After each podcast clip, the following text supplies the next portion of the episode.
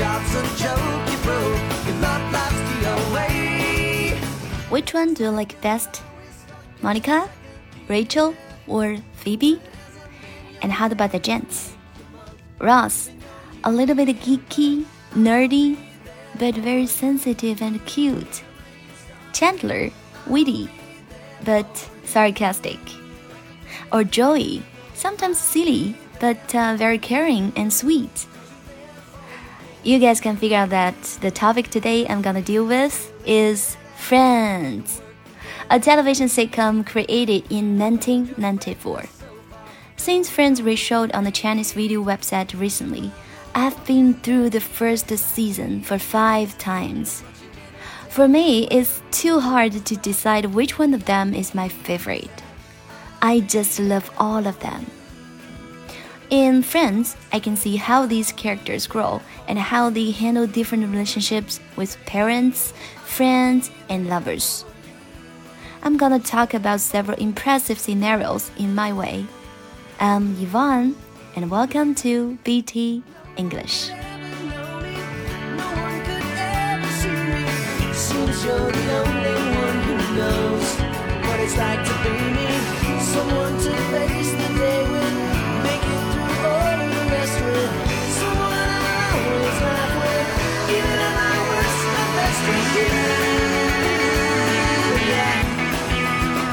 As we all know, Ross is Monica's brother.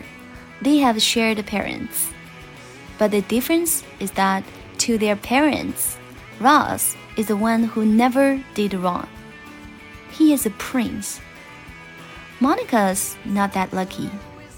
Their mother is always picking on her every little detail her haircut, her dress, her job, everything. It seems like whatever Monica did would never satisfy her mother. Thus, every time when Ross and Monica's parents stopped by her place, she felt very nervous and twirly. Just couldn't calm down. Even though I don't have a sibling to overshadow me, I can still connect with mom. When I was a teenage girl, if I did something wrong, for example, if I got low score in examination, well, I could totally imagine what's gonna happen. However, the difficult part is that Monica has no idea about how to ingratiate her mother. But in an episode of Nana's funeral, we can figure that out. Just because her Nana, Monica's grandmother, dictated her mother these years, her mom implicitly treated Monica in the same way. At the very end of this episode, her mom complained her Nana to Monica, said how picky and bossy she was. Monica asked her mother, Do you think things would be better if you just told her the truth? Her mother thought for a second and refused. I mean, what a reality! No matter how old you are, people just don't want to confront their parents. Afterwards, when her mother gonna pick on her one more time, suddenly she realized and stopped. And then she just praised Monica's earrings. Monica said, Thank you, they are yours. And the mother replied, Actually, they're Nana's. We always had a lot of complaints about our parents, but we still love them deeply from bottom of our heart in a way they love us. And then let's say something about friendship. Here are two stories impressed me very much. First one is about Joey and Phoebe. In the first two seasons, they're still friends. So let's start from they're just friends.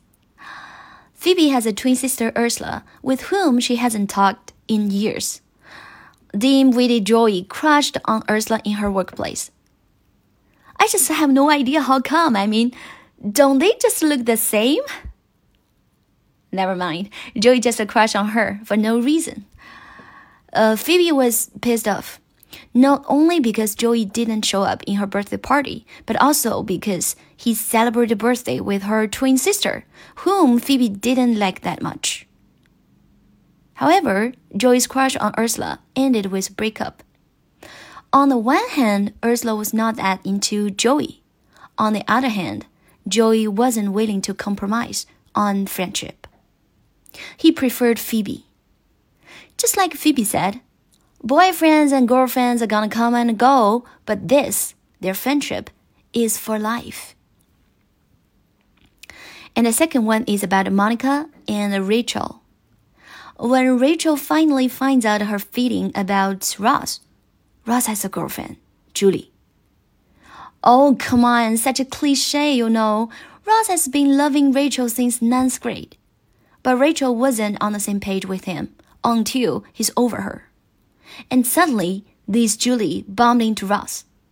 It's Rachel's turn to not feel good. Oh my god, I just want to say hello. What's wrong with you guys? and then my poor little Monica. She just didn't know how to do.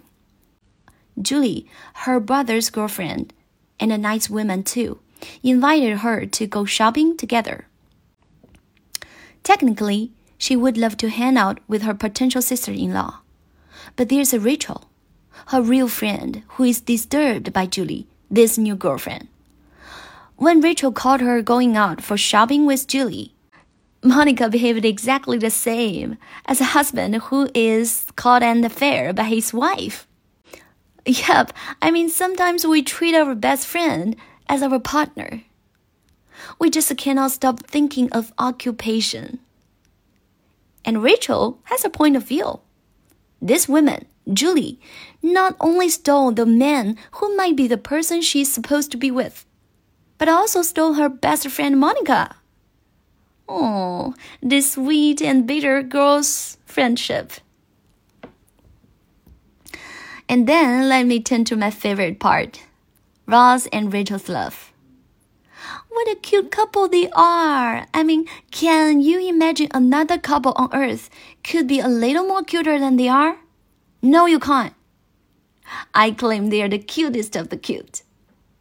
Yes, you can see how much I love them, huh?